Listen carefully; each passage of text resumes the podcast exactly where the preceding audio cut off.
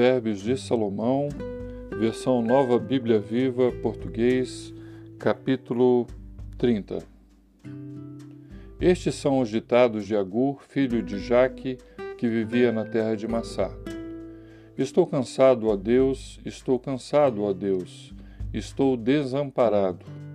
Sou o mais tolo de todos, não tenho entendimento de um ser humano. Não consegui entender a sabedoria, nem consegui entender o santo. Quem subiu aos céus e desceu? Quem já pegou o vento com as mãos? Quem já embrulhou a água no manto?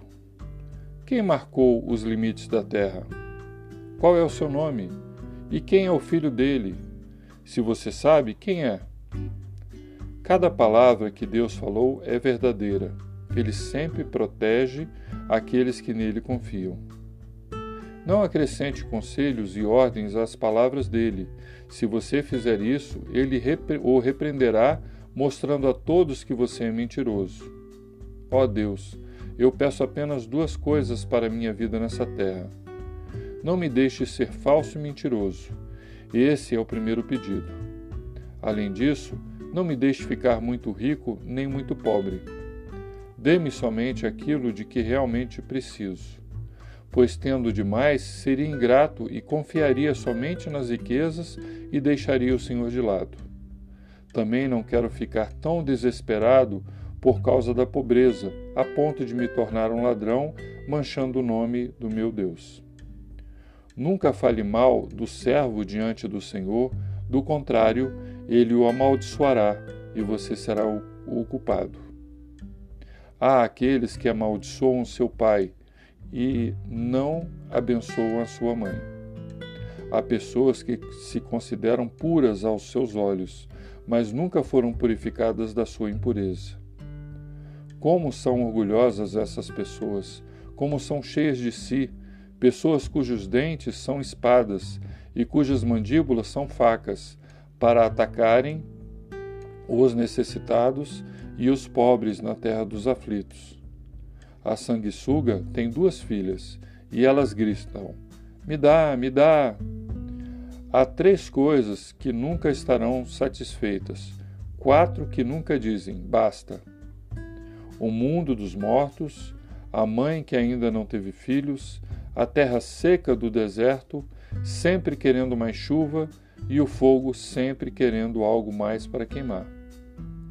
Os olhos de quem zomba do seu pai ou despreza sua mãe ficarão cegos, serão arrancados pelos corvos e depois devorados pelos filhos dos urubus.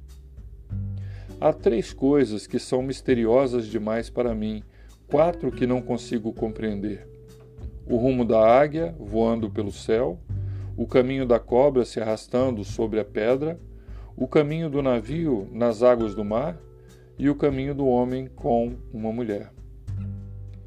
É isso que faz a mulher que trai o marido, comete pecado e depois pergunta com a maior inocência possível: O que eu fiz de errado?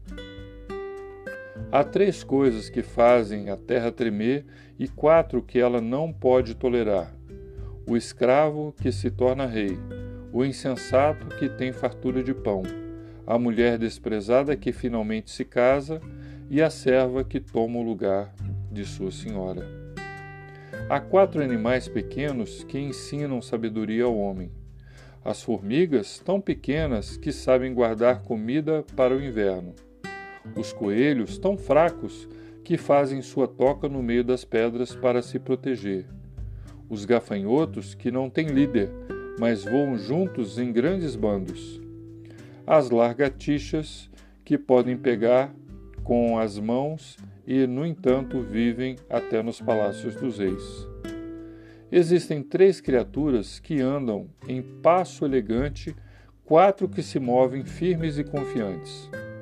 O leão, poderoso entre os animais, que não foge de ninguém, o galo, que vive exibindo sua beleza, o bode e o rei diante do seu exército.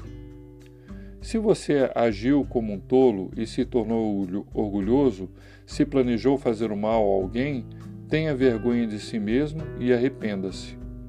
Porque quando você bate o leite, produz manteiga. Quando dá um soco no nariz, provoca sangue. Da mesma maneira, provocar raiva acaba em briga.